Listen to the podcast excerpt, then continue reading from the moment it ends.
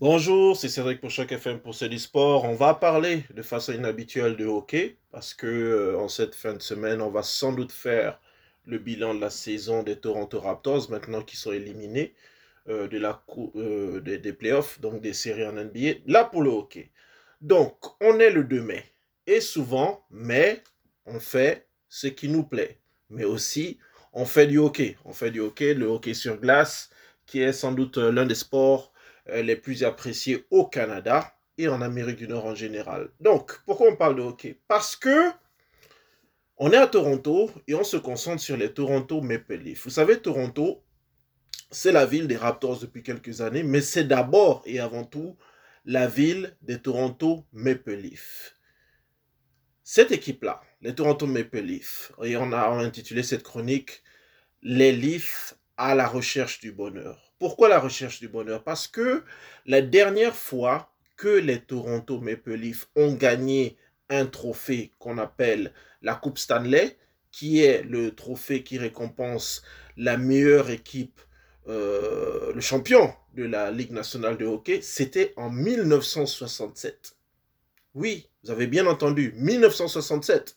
Donc j'ai fort à parier que les auditeurs et les auditrices qui écouteront cette chronique la plupart n'étaient même pas encore nés, ou n'étaient même pas en projet. Donc en 1967, ben, ça fait euh, quand même deux bonnes générations qui sont passées.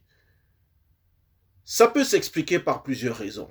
Parce que à l'époque, en 1967, il n'y avait que six équipes dans la Ligue nationale de hockey. Donc les équipes fondatrices de ces ligues-là. Depuis, la ligue est devenue beaucoup plus compétitive, donc il est devenu beaucoup plus difficile pour les Toronto Maple Leafs de gagner un trophée.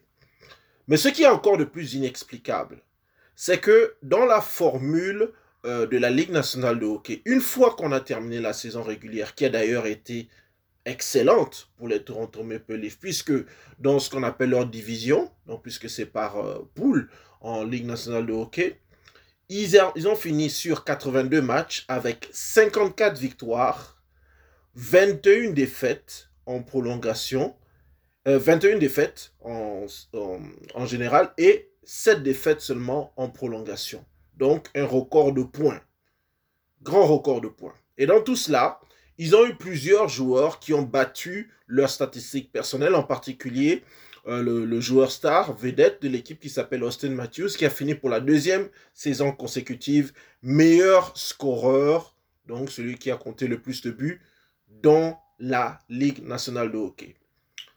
Mais malgré cela, les Toronto Maple Leafs n'ont pas réussi à se qualifier pour le second tour des playoffs et donc des séries depuis 2004. Donc ça fait quasiment 20 ans que les Toronto Maple Leafs n'ont pas réussi à passer un tour de qualification. Encore une fois, on pourrait euh, se, poser la question, qu'est-ce qui leur manque? Mais tout simplement, depuis un peu plus d'une quinzaine d'années, les Leafs n'avaient pas de très grands joueurs. Ils avaient quand même euh, accumulé des performances plutôt médiocres. Ils avaient passé, je pense, près d'une dizaine d'années sans se qualifier pour, euh, pour les playoffs.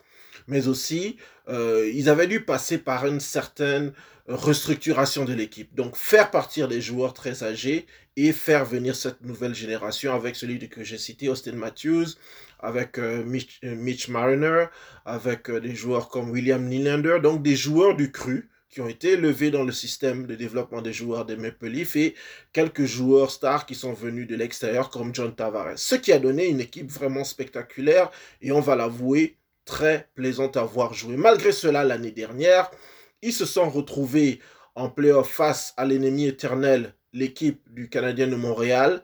Ils menaient 3-1 dans une série où euh, l'équipe qui atteint euh, la première 4 victoires. Donc, ils menaient 3 victoires à 1 et ils se sont fait remonter 3 matchs pour finir euh, par perdre la série 4 à 3. C'était vraiment malheureux pour eux parce que c'était une confrontation qu'ils attendaient depuis 1979. Qu'est-ce qu'il faut espérer pour les Maple Leafs? Ben, Du succès. Un peu de chance sans doute, parce que dans ces confrontations-là, au premier tour euh, des, des, playoffs, ils vont être confrontés à une équipe redoutable qui s'appelle le euh, Lightning de Tampa Bay. Donc Lightning, c'est une équipe de la Floride, mais c'est surtout l'équipe qui a été deux fois championne de la Ligue nationale de hockey au cours des deux dernières années. ils veulent donc avoir le triplé. Les possibilités. Les Leafs ont de bonnes chances de succès parce que ils ont ce qu'on appelle l'avantage du terrain. Donc le premier match se jouera chez eux et si ça va en sept matchs, ça se jouera aussi chez eux ici au Scotiabank Arena à Toronto. Maintenant, en face, on dit il ne faut jamais sous-estimer le cœur d'un champion. Donc, ligne de Tampa Bay, c'est une équipe redoutable, c'est une équipe qui a l'habitude de gagner, c'est une équipe qui a de l'expérience, c'est une équipe qui a un fabuleux gardien, c'est une équipe qui a un fabuleux attaquant, enfin un, plusieurs attaquants. Donc les Leafs vont vraiment avoir besoin de se surpasser. Pour nous, on pense que l'avantage va quand même à Tampa Bay, mais on a espoir pour le bonheur des fans de sport à Toronto que ce soit enfin la première fois en 18 ans que les Maple Leafs puissent passer au second tour et peut-être la première fois en 55 ans que les Maple Leafs arrivent en finale de la Coupe Stanley. En tout cas, on aura l'occasion de revenir dessus. On va les suivre et puis euh, en espérant que d'ici là, c'est du sport est commencé et qu'on puisse parler des Maple Leafs et des Raptors et des autres équipes de Toronto. C'était Cédric pour Choc FM. On se retrouve d'ici quelques jours.